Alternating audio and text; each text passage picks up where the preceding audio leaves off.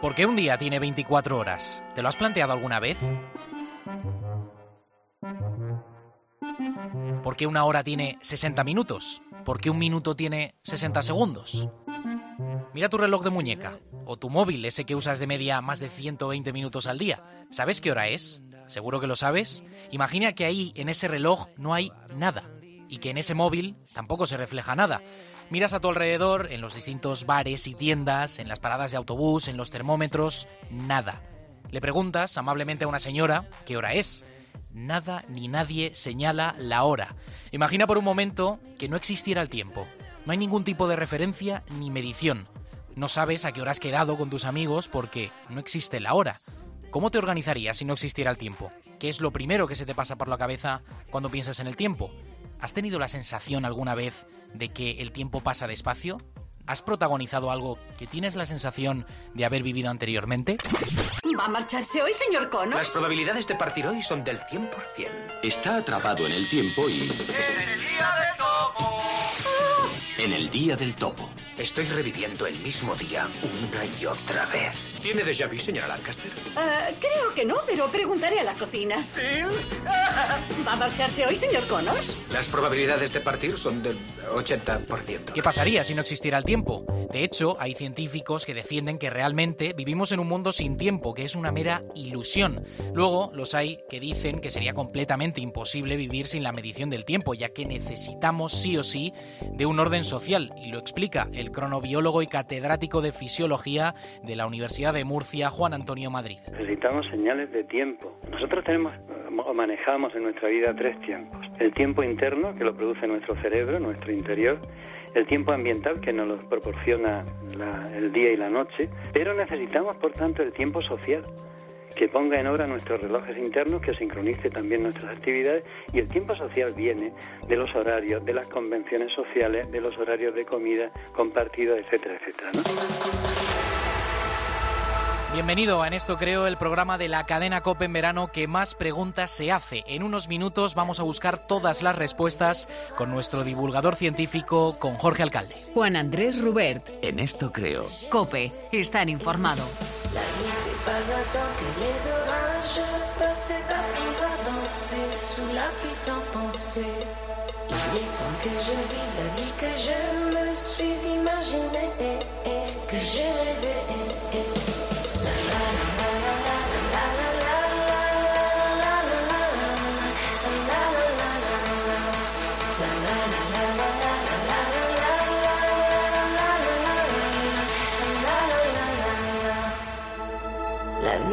Pas attendre que orages la. ¿Alguna vez has sufrido mal de altura? Cuando hablamos del mal de altura nos referimos a la falta de oxígeno en nuestro organismo al alcanzar una determinada altitud. Nos vienen a la cabeza países como Bolivia, Chile o Perú.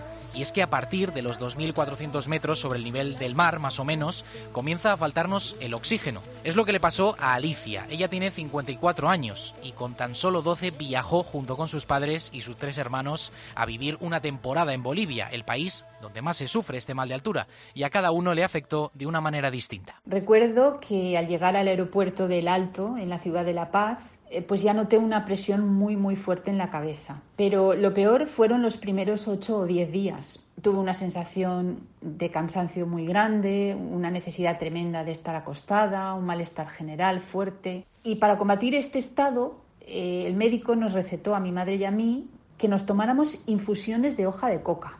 Recuerdo que además sabía fatal, que era bastante desagradable al paladar pero poco a poco hizo que nos fuésemos aclimatando. Enseguida nos marcharemos a la consulta del doctor Pérez Almeida para encontrar respuestas a por qué sucede esto y si lo podemos evitar. También le vamos a preguntar sobre los peligros o los beneficios de trabajar durante mucho tiempo en verano de pie o toda la jornada sentado. Hay muchos trabajos que tienen este perfil y le vamos a pedir consejos para que el cuerpo no sufra o surjan, por ejemplo, varices.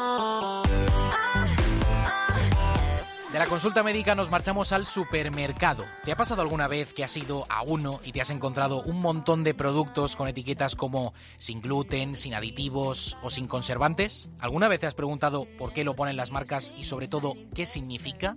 ¿Es esto marketing? ¿Influye en la compra?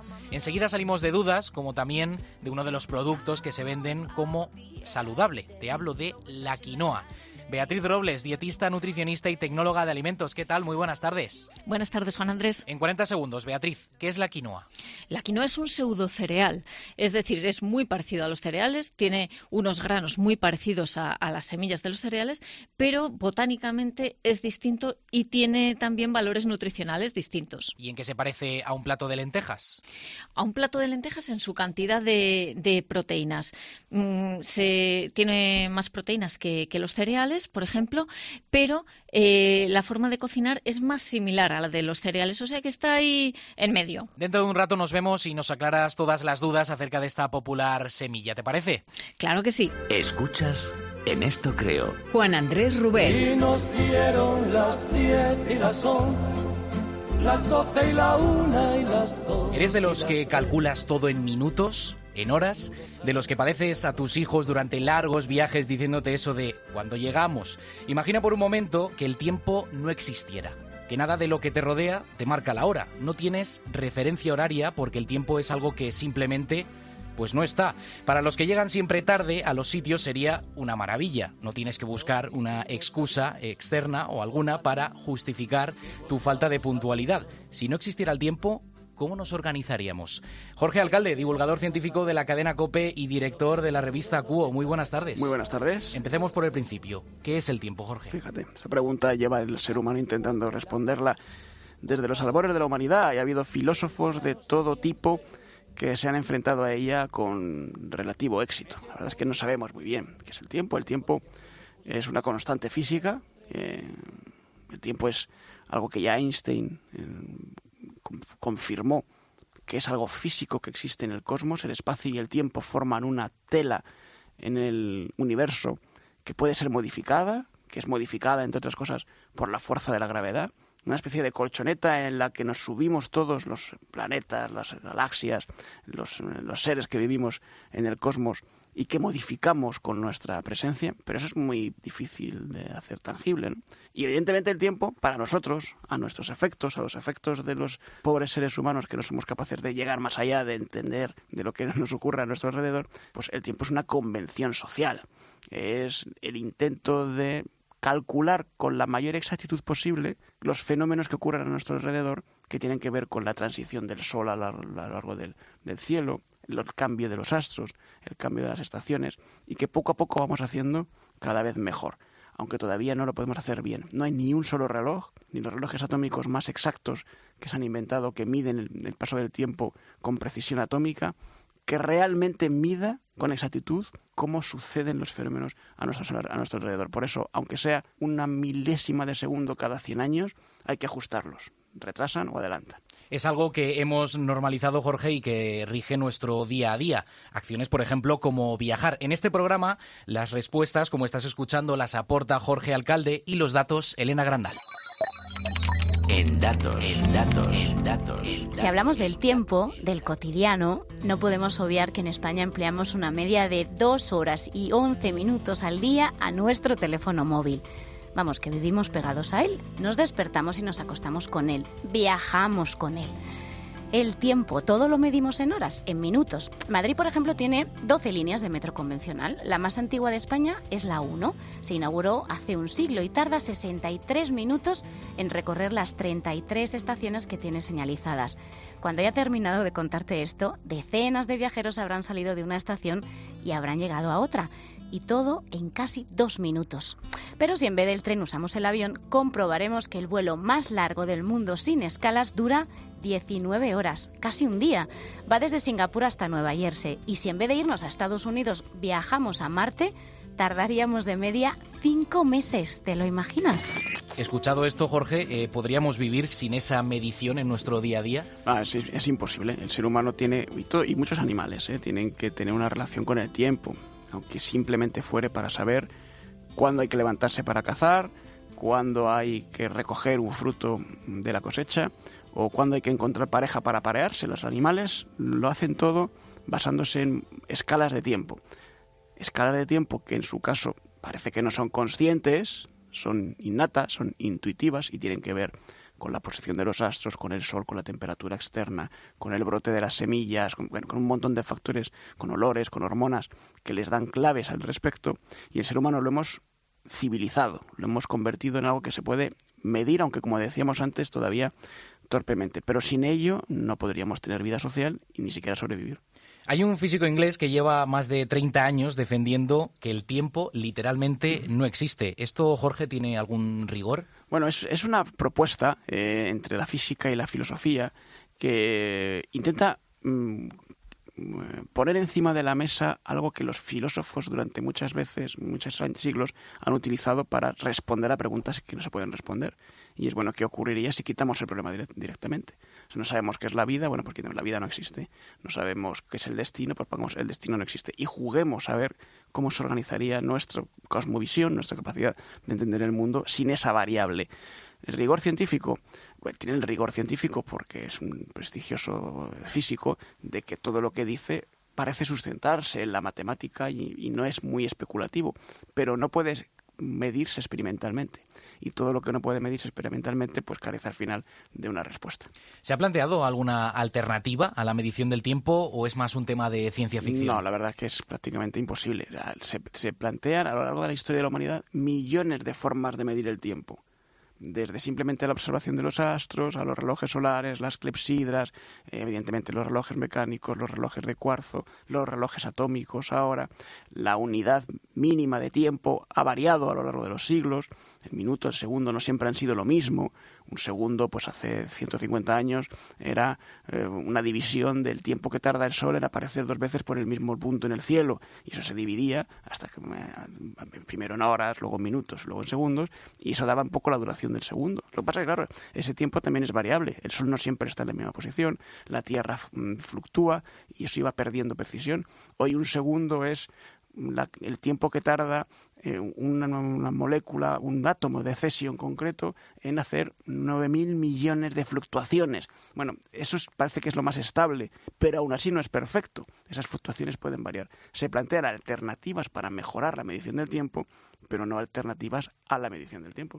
Medimos todo en tiempo, como puedes comprobar, y en verano mucho más. Anochece más tarde, si nos queremos bañar tenemos que esperar, no puede ser inmediato para evitar un corte de digestión. O sí, en el imaginario popular lo que se nos ha quedado grabado de siempre es que lo de que podíamos sufrir cortes de digestión de pequeños era como una excusa de los padres para poder dormir la siesta en, en verano.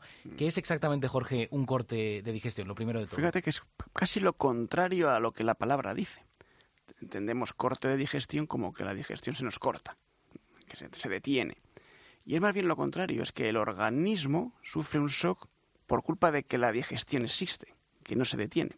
Cuando nosotros estamos, hemos comido y tenemos que digerir el alimento, buena parte de la sangre, buena parte de los recursos energéticos del cuerpo se centran en el sistema digestivo para hacer esa función y dejan de estar en otras partes del cuerpo. La, parte periférica del cuerpo, por ejemplo, el riego sanguíneo, deja de estar un poquito en la parte periférica y se concentra en el interior. Por eso, por ejemplo, se suele decir que después de comer tenemos frío.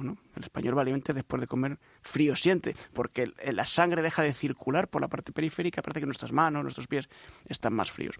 Cuando esa digestión es muy grande y sufrimos una necesidad energética mayor, puede producirse que tengamos falta de recursos, por ejemplo, en el cerebro o en, o en el corazón, y se nos produzca un pequeño shock. Y ese shock se produce, llamando, lo llamamos corte de digestión, pero realmente no se corta la digestión, lo que nos cortamos somos nosotros.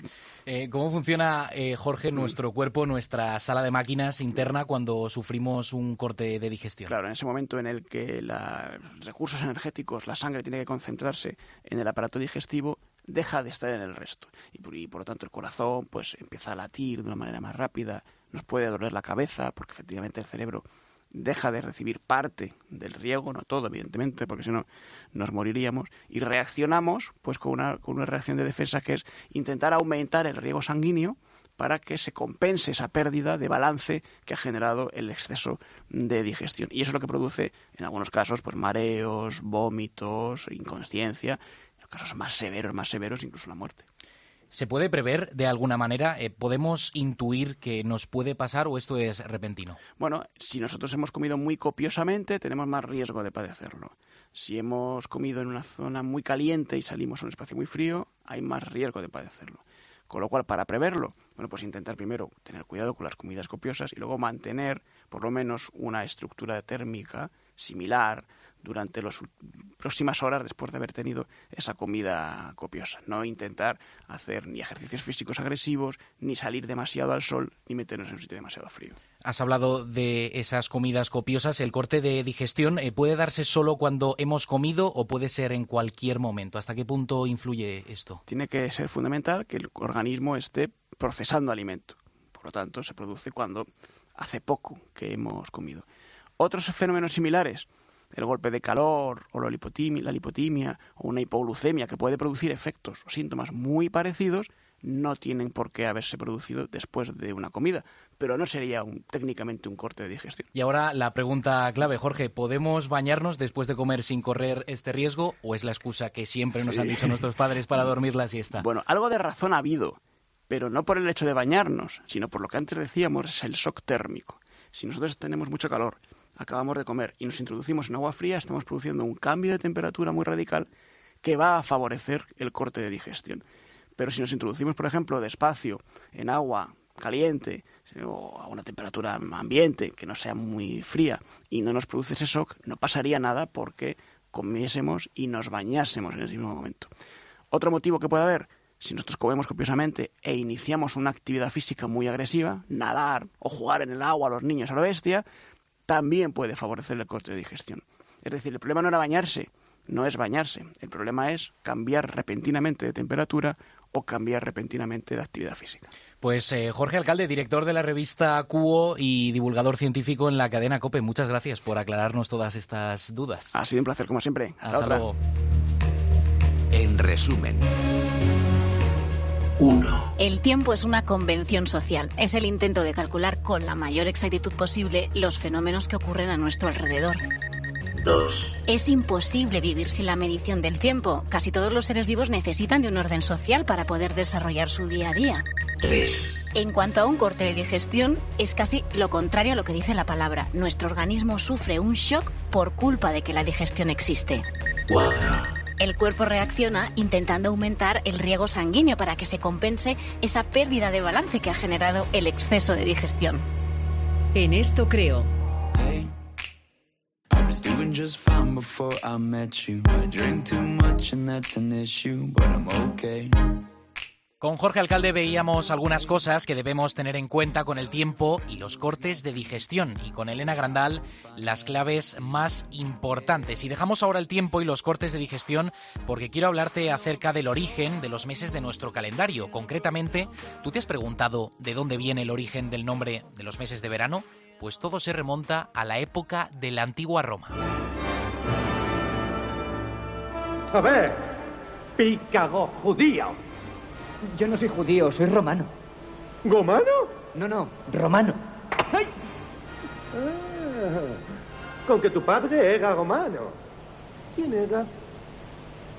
Era un centurión de las fuerzas de Jerusalén. ¿Ah, sí? ¿Cómo se llamaba? Hablamos de Roma y de los romanos, claro está, no de otra civilización. Los nombres son homenajes que pusieron a sus grandes figuras que mezclaban dioses, grandes estrategas, gente, al fin y al cabo, que era importante para la historia de Roma. Luego te los descubriré, porque ahora te quiero preguntar por otra cosa. ¿Alguna vez has ido al supermercado? Quizá estés allí ahora y te has encontrado una gran cantidad de productos con etiquetas como sin gluten, sin aditivos, o sin conservantes y etiquetas que no son nada pequeñas precisamente y hace que el resto de la información pues apenas la veamos. ¿Alguna vez te has preguntado por qué las marcas llevan a cabo este tipo de cosas? Pues no tiene nada que ver con los alimentos, sino de una estrategia de marketing. Y apenas somos conscientes de ello. ¿En qué consiste? Bueno, luego te contaré si realmente este tipo de etiquetas hacen o no que veamos que los productos sean más saludables y lo vamos a analizar todo con nuestra nutricionista Beatriz Robles. Juan Andrés Ruber. En esto creo. Cope, estar informado. Bueno, como te acabo de contar, la quinoa es originaria de Perú y ahora quiero que sigamos hablando de este país, pero ahora de algo completamente distinto. Te hablo del mal de altura de ese momento en el que empieza a fallar el oxígeno en nuestro organismo y como país andino, Perú se sitúa en unas latitudes muy elevadas en comparación a lo que solemos estar en España acostumbrados. Te hablo de alturas sobre el nivel del mar de unos 2.000 y 3.000 metros incluso, y con esas latitudes puedes sufrir el llamado mal de altura.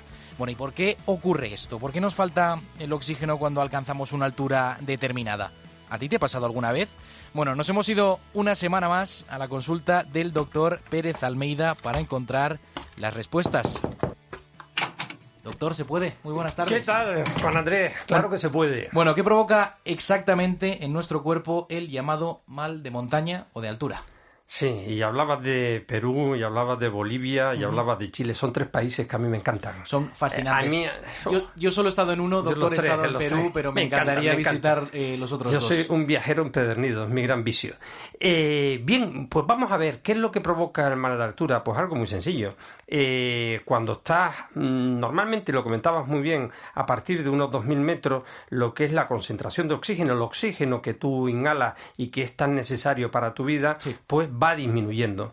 Como va disminuyendo, el organismo tiene que reaccionar para llevar ese poco oxígeno que va entrando o esa disminución de oxígeno a todo el torrente, a decir, a, a través de todo el torrente sanguíneo, pues a todos los puntos más, aunque sean los más recónditos Sí. del organismo. Él sabe que de preferencia tiene que proteger el cerebro, lo sabe perfectamente, y entonces, ¿qué es lo que pasa? Pasa lo siguiente. Llega menos oxígeno y como llega menos oxígeno, al respirar estamos introduciendo menos oxígeno en nuestros pulmones y ese oxígeno, el poquito que llega, mm, no cumple su función con la sangre porque el oxígeno a nuestros organismos llega a través de la sangre. ¿eh? Es a través de la sangre como viaja con, con la hemoglobina, con los glóbulos rojos, y llega a todos los puntos de nuestro organismo. Bien, como no tiene suficiente, el organismo que se adapta dice, ostra, con mi bombeo normal, el bom, bom, bom, bom, bom, bom, no puedo. Necesito más oxígeno. Automáticamente arriba el reloj central dice, ¡bu! ¿Necesitas más oxígeno? Demos máquinas. Demos máquinas quiere decir que empieza a ir más rápido ese bum bum, ese bum bum, ese Se- ritmo se acelera, cardíaco ¿no? se acelera y estaríamos hablando de taquicardia. Sí. Bueno, eso tú lo vas notando, vas notando que tu pulso se va acelerando y también vas notando que tu respiración Se acelera. se va también, acelerando, sí. porque ¿qué es lo que intentas? A base de respirar más y a base de bombear más, que llegue más sangre a todo el organismo. Insisto, sobre todo el cerebro. Cuando esto no se va cumpliendo, empiezan los primeros síntomas. Los primeros síntomas los tienes eh, o los comanda el cerebro.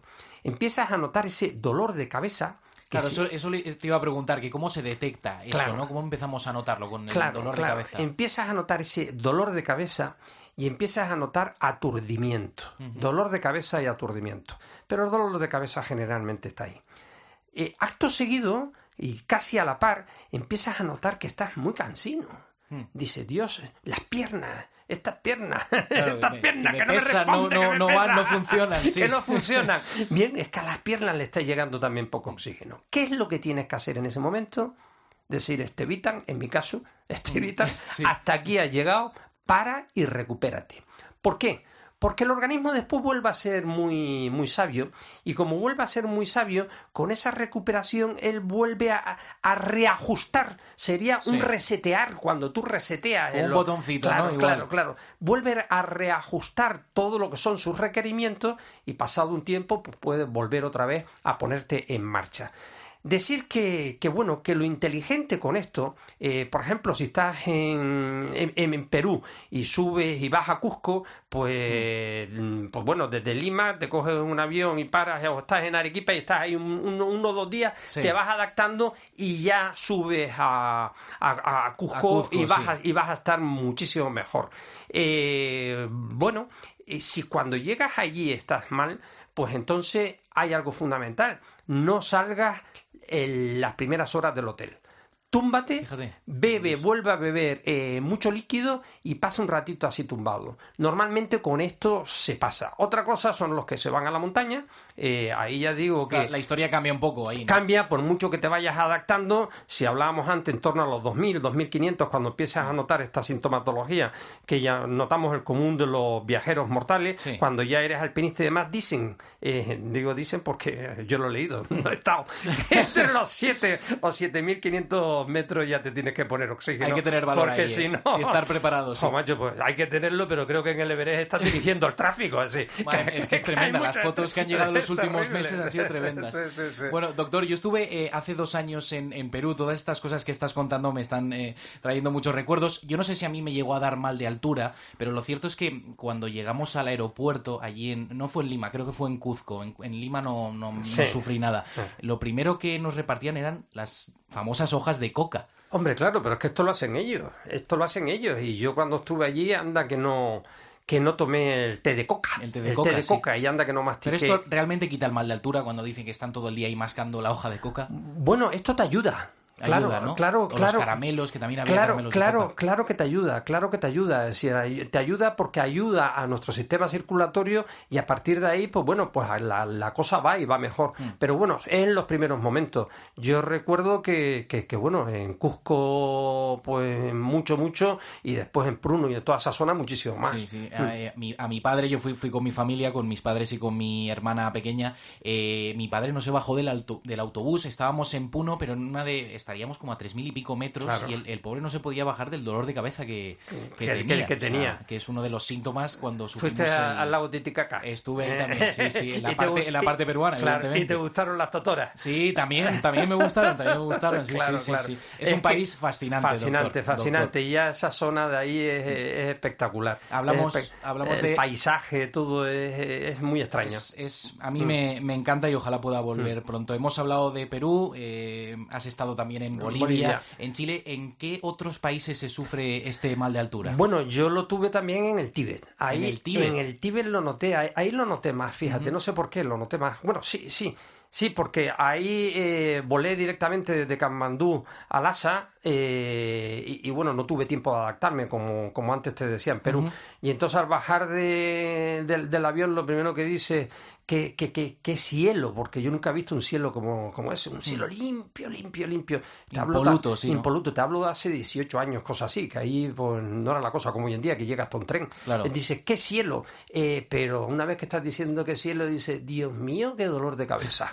Las Madre dos mía. cosas casi a la par. Y bueno, ahí, ahí en aquella época, cuando yo fui un poco hasta se ríen, ¿no? Sí, sí, no, ya me imagino. Porque yo recuerdo, eh, me quedé en un hotel que dije, voy a elegir este que era Hilton. Digo, pues este, pues por el nombre, y ¡guau! Cuando llegué ni tenían oxígeno ni tenían nada. tenían absolutamente nada. Nada, nada, nada. Sí que Madre tenía mía. la pared con muchos mosquitos Ah, así. eso sí, ¿no? Espachurrados. Uf, madre Uf. mía, qué grima. sí, sí. Pues ahí lo. Ahí fue otro sitio en donde, en donde lo tuve. sí. Por cerrar este tema, doctor, eh, depende también eh, de la condición física que tengamos cada uno, el sufrir el mal de altura. Bueno, por supuesto que sí, por supuesto que sí. Es decir, cuando tú eres una persona eh, que te gusta hacer deporte, pues tu frecuencia cardíaca ya la tienes enseñada a otro, a otro ritmo y es mucho más fácil la, la adaptación. A los que nos gusta el deporte sabemos que hay momentos en donde, bueno, necesitas más oxígeno y estás acostumbrado a- Claro. a, eh, a modularlo eh, y Sí. entonces tu subconsciente lo va modulando y entonces pues, pues, pues lo haces mucho mejor, claro. Eh, bajemos, doctor, ahora un poquito más a, a la tierra. En verano se crean eh, muchos puestos de trabajo temporales que están vinculados a esta estación del año y sobre todo al ocio. Muchos de esos trabajos se desarrollan eh, de pie. Hablamos, por ejemplo, de un barman en un chiringuito, de un guía turístico, del que coloca las sombrillas en las playas o del que trabaja directamente en el campo, ¿no? Eh, esto no da mal de altura, pero sí que pueden provocar otras cosas en nuestro cuerpo. Doctor, lo primero de todo, ¿es bueno trabajar ocho horas, por ejemplo, de pie o sentado? Vamos a ver, eh, lo malo sería no trabajar. Eh, lo, lo- lo bueno es eh, saber cómo trabajar. Eh, si yo, yo recuerdo cuando estudiaba en Salamanca, ya hace muchos años, hace 40 y algo años, eh, que veía a la gente que salía al campo por la mañana y estaba tan a, tan a gusto. Y yo iba a coger las papas también. Cuando acababa el- en septiembre, pues cogía las papas para tener un poco de dinero. Y nos metían unas tutas Tremendas, curiosas, ¿no? tremendas. Pero ¿qué es lo que pasa? Que llevábamos el botijo. Ah, amigo, el botijo. El Buen- botijo. buen acompañante, Claro. sí. Entonces tienes que saber el cómo trabajar. Eh, si tú eres un agricultor, ellos lo saben perfectamente. Hay dos herramientas que son fundamentales en verano para todos los que trabajan en intemperie. Un buen, sobre- un buen sombrero. Un buen que, no, que sombrero. no falte, que no falte. Un buen sombrero es algo absolutamente fundamental porque te quita grados, te quita grados. Y la hidratación. Si tú contemplas estos dos puntos, pues lo vas a tener muchísimo mejor. Otra cosa sería aquellas personas que tienen problemas de mm, venoso. Ujú. Estamos hablando de las varices. Sí. Entonces en verano lo tienen mucho más complicado. ¿Por qué? Porque aquí se, y que están mucho tiempo de pie, porque aquí se suma lo que es el calor, por lo tanto calor, dilatación de esas venas, Sí. con el estar mucho tiempo de pie, por lo tanto dificultad para que la sangre venosa vaya aguas arriba. Anda. Amigo, que Sí, tú lo sí, tienes sí. muy fácil porque dices que tengo una bomba en mi casa que me manda. Claro, que Claro, y- Pero el organismo, para mandar esa, esa sangre aguas arriba, necesita de tres elementos fundamentales. Primero, lo que llamamos la, la- la almohadilla, la esponja plantar. Si es toda la sangre, cuando la tienes abajo en el pie y cuando tú pisas, lo que estás haciendo es esa esponja, la Claro, estás, estás haciendo que impulse, eso por un lado. Por otro lado, para que suba, pues como el, el- el canal de Panamá, Sí. las esclusas, mete sangre, cierra, ¡bum! arriba, mete sangre, cierra, que serían las valvas del, del sistema, del sistema venoso y después la musculatura. Claro, tú, si una de estas te falla, generalmente lo que está fallando son las valvas, pues aquello va bajando. Si tienes más dilatación, aquello hace que ni siquiera ya se pueda por, por compresión. Claro, y claro, entonces claro. tienes la varices. Lo pasa muy mal. Aquí lo que hay que hacer es eh, tener eh, uno- unas medias o unos calcetines de compresión decreciente, es decir, que tienes más abajo y después va a menos, entonces para ayudar y después también algo fundamental, cada cierto tiempo mover las piernas. Moverlas Dale, un poquito, dale. ¿no? Para- Entonces para, porque vas a favorecer la- el retorno venoso que llamamos nosotros. Claro, claro. Eh, doctor, ¿esto nos afecta por igual? Es decir, ¿le afecta de la misma manera a las mujeres que a los hombres? Porque de las varices muchas veces se habla de que parece que solo la tengan las mujeres, pero Claro. los hombres también Eh, pueden sufrir esto. El hombre también, pero la mujer la tiene sobre todo, ¿sabes por qué? Porque se embaraza. Ah, amigo, claro, y claro, cuando claro. tienes durante el embarazo, tienes una mayor compresión de toda la zona abdominal que dificulta ese reflujo y al final va quedando, va quedando ahí.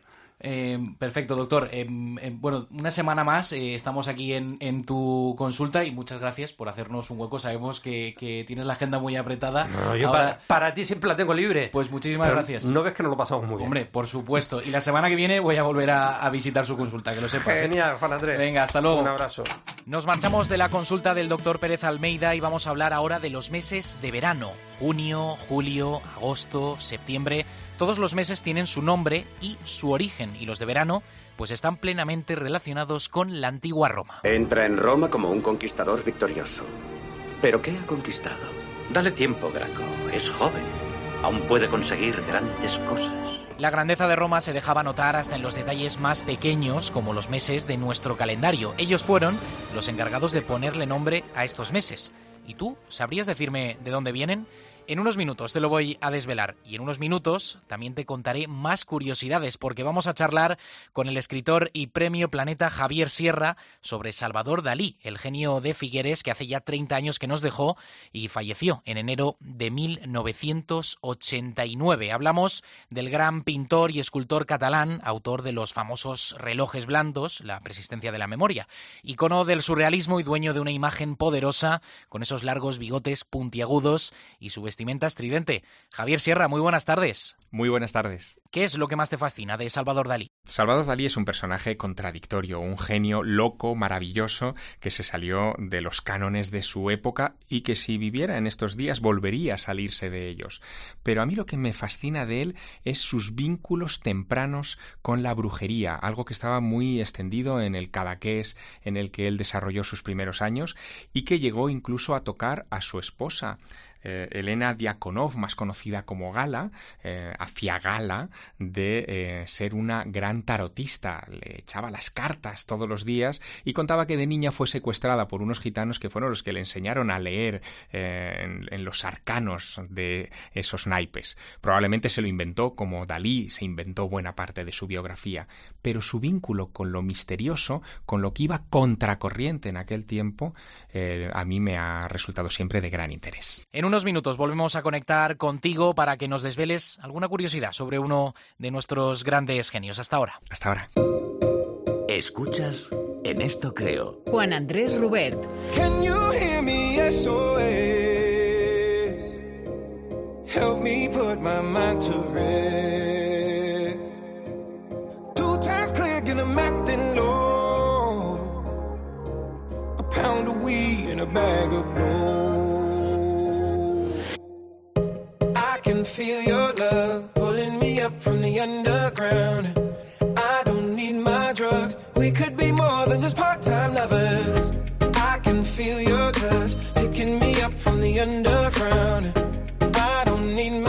gluten, sin aditivos, sin conservantes, sin colorantes, son etiquetas que seguro que te resultan familiares mientras estás haciendo la compra o incluso cuando ves un anuncio en la televisión. Estas etiquetas además no son pequeñas, sino todo lo contrario. ¿Es eso bueno? Bueno, el problema reside en que esos carteles nos hacen olvidarnos del resto de la información y a veces no somos del todo conscientes de los ingredientes o de todos los ingredientes que tiene eh, un producto. Estamos ante una estrategia de marketing y apenas somos conscientes de ello. Beatriz Robles, dietista, nutricionista y tecnóloga de alimentos. Buenas tardes de nuevo.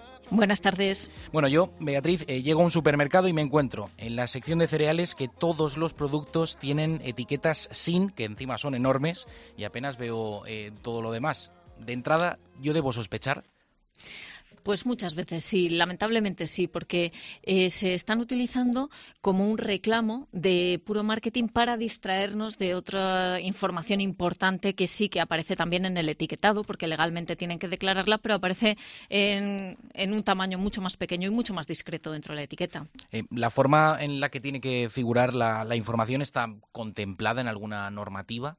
Sí, por supuesto. Tenemos un reglamento que es como el santo grial de la información alimentaria. Fíjate. Que sí, es el 1169 de 2011. Nos lo sabemos. Lo tenéis grabado a fuego, ¿no? Sí, está grabado, está grabado a fuego. Y ahí se, se expone todo lo que tiene que contener la etiqueta para los alimentos en general. Y luego, para cada tipo de alimentos, también hay algunas especificaciones concretas. Entonces, sí que está regulado y realmente, si nos fijamos en las etiquetas, vamos a ver que efectivamente contienen toda la información.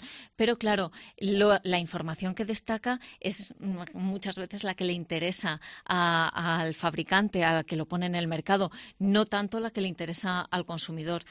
Claro. Em, ¿Cuál sería la forma correcta, Beatriz, de etiquetar eh, los alimentos? ¿Nos podrías poner un ejemplo? Sí, claro, siempre tienen que, llevar eh, algunas, algunas denominaciones muy concretas. Por ejemplo, siempre tienen que llevar la denominación jurídica del alimento. Esto es lo típico que a veces nos encontramos algo que parece queso y pone gratinar, y no vemos que aparezca queso por ningún sitio. Y si vamos a la letra pequeña, lo que nos pone es sucedáneo de queso, por ejemplo, o preparado lácteo a base de, pero no es un queso. Entonces son esos trucos eh, con la denominación del alimento que lo que tenemos que ir es a la letra pequeña. Luego también tenemos que, ver que siempre aparece la lista de ingredientes, salvo en algunos productos en los que están exentos, pero en la mayoría de los productos que encontramos envasados va a aparecer la lista de ingredientes. Eh, esta lista de ingredientes es muy importante, aparece en orden decreciente, es decir, el primer ingrediente que aparece es el que está en mayor porcentaje porcentaje de peso en el producto y así hasta, hasta el último, que sería el que está en menos cantidad. Y luego ya, por supuesto, otros, eh, otra información obligatoria, por ejemplo, las declaraciones de alérgenos, si tiene gluten, si tiene lactosa, si tiene soja, también tienen que declararlo. Y otra información que puede ser de, menos importancia para el consumidor, como el peso neto, la razón social del operador o de la empresa que lo pone a la venta. Pero fundamentalmente lo que nos interesa es eso. Y luego la mayoría de los productos también llevan la tabla de los valores nutricionales. Caramba, o sea que podemos tirarnos dos horas perfectamente en el supermercado para revisar todos esos ingredientes y esa información, ¿no? Sí, bueno, con un poco de práctica al final lo haces casi en, modo automático, pero es verdad que cuesta, ¿eh? O sea, se nos está exigiendo una formación a los consumidores Que, es brutal y, muy por encima de luego lo que lo que nos ofrecen o lo que nos ofrecen a simple vista, porque a mm. simple vista mm, vemos que destacan otras cosas. Claro, has hablado antes del gluten, hay, Beatriz, hay quien debe mm, consumir productos sin gluten por necesidad y otros que se suman pues por pura moda. Es el caso de la quinoa, esa semilla que se consume también como cereal o pseudocereal y que se ha colado en nuestras vidas, vamos, sin llamar eh, a la puerta. Un complemento que nos acompaña en gran parte de nuestra dieta porque, vamos, está en las ensaladas, en las carnes, en los pescados. Beatriz, ¿la gente que consume quinoa sabe realmente qué propiedades tiene?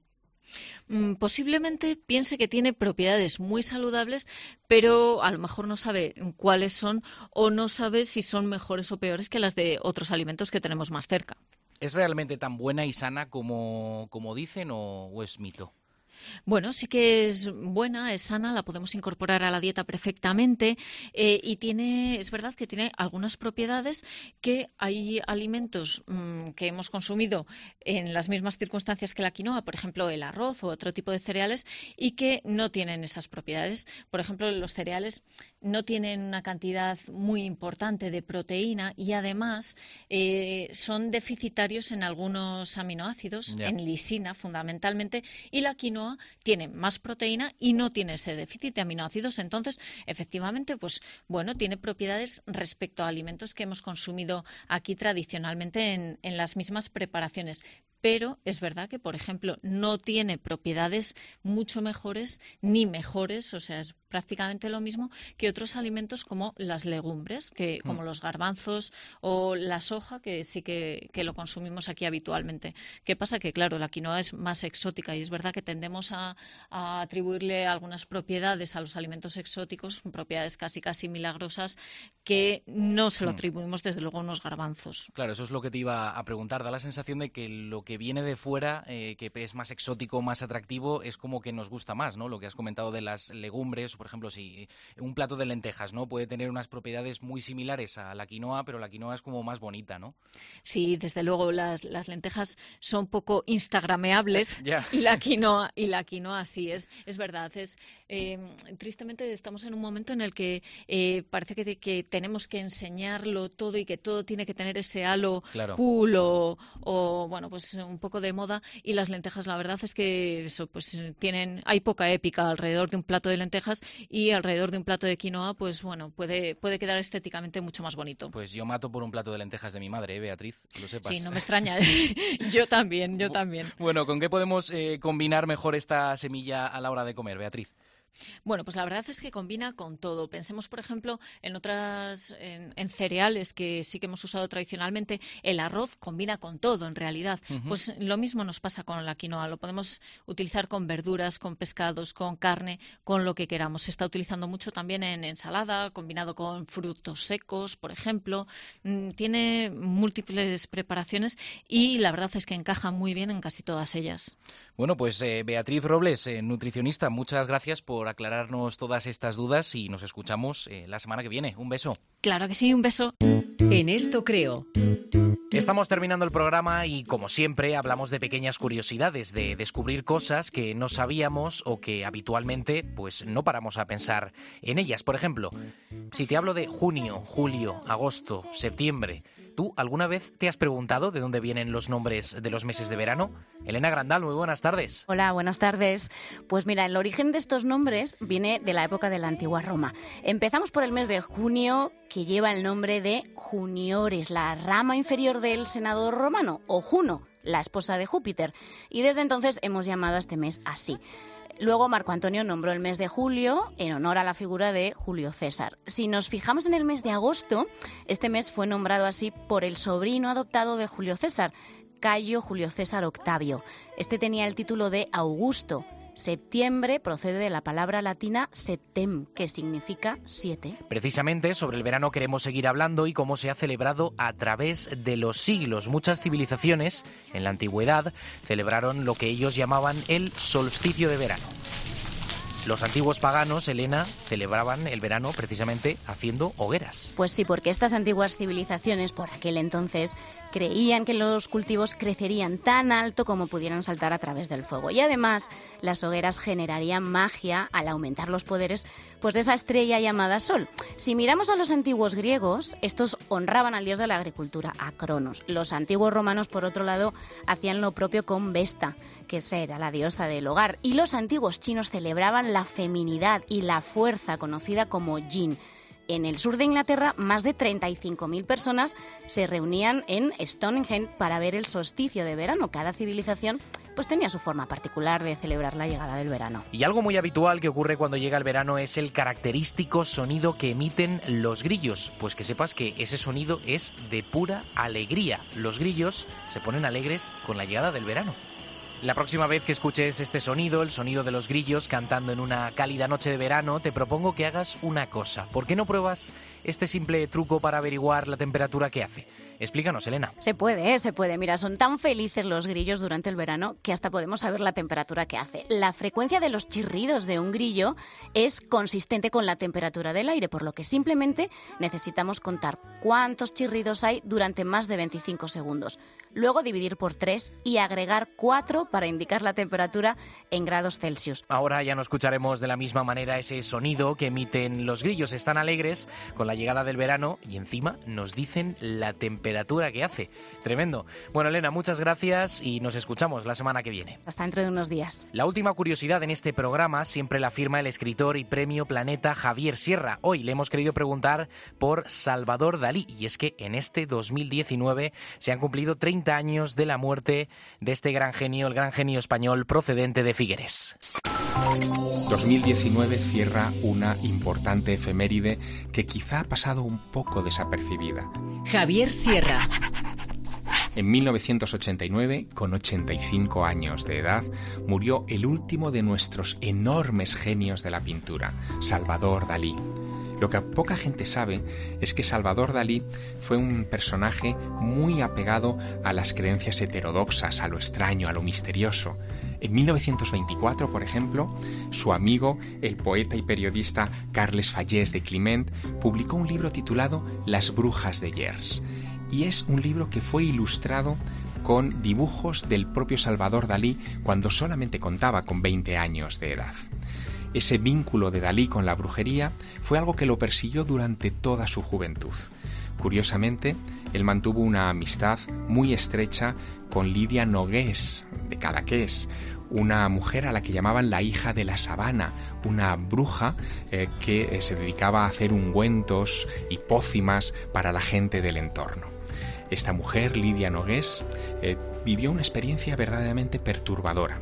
Su madre murió en un incendio pavoroso en su casa, murió quemada, decía Salvador Dalí, como las brujas en la Edad Media, y aquello dejó tan tocado a Lidia y a los hijos de Lidia que algunos dicen que Salvador Dalí quedó fuertemente impresionado por el asunto. Se encerró durante varios días en su casa sin comer ni beber nada, experimentando la misma angustia que él creía que había vivido la familia de su amiga, la hija de la bruja.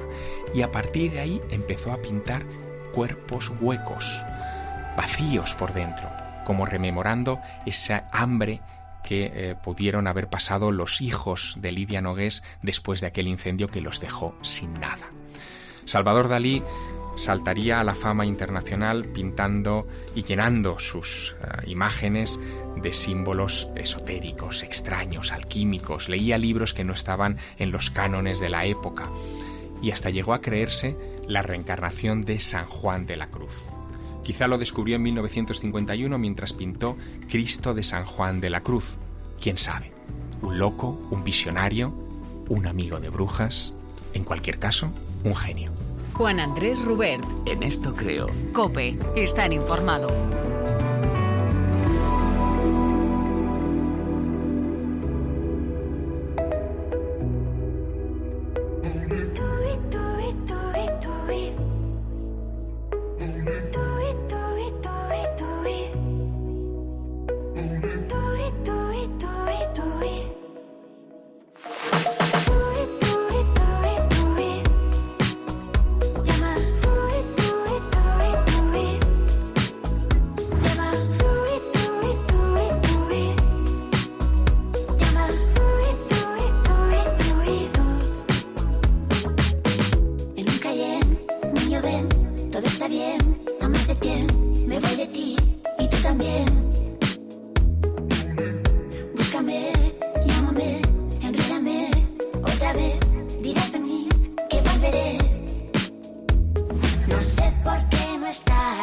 aquí, aquí junto a mí, aquí junto a mí.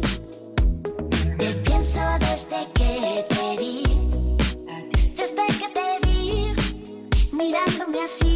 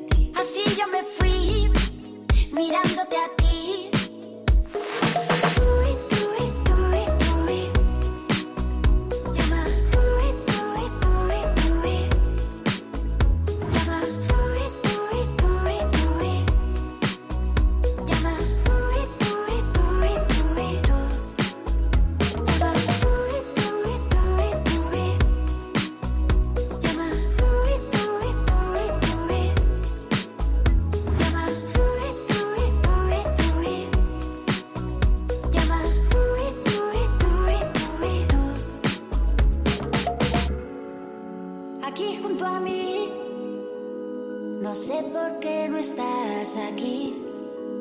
Aquí junto a mí, aquí junto a mí. No sé por qué no estás aquí.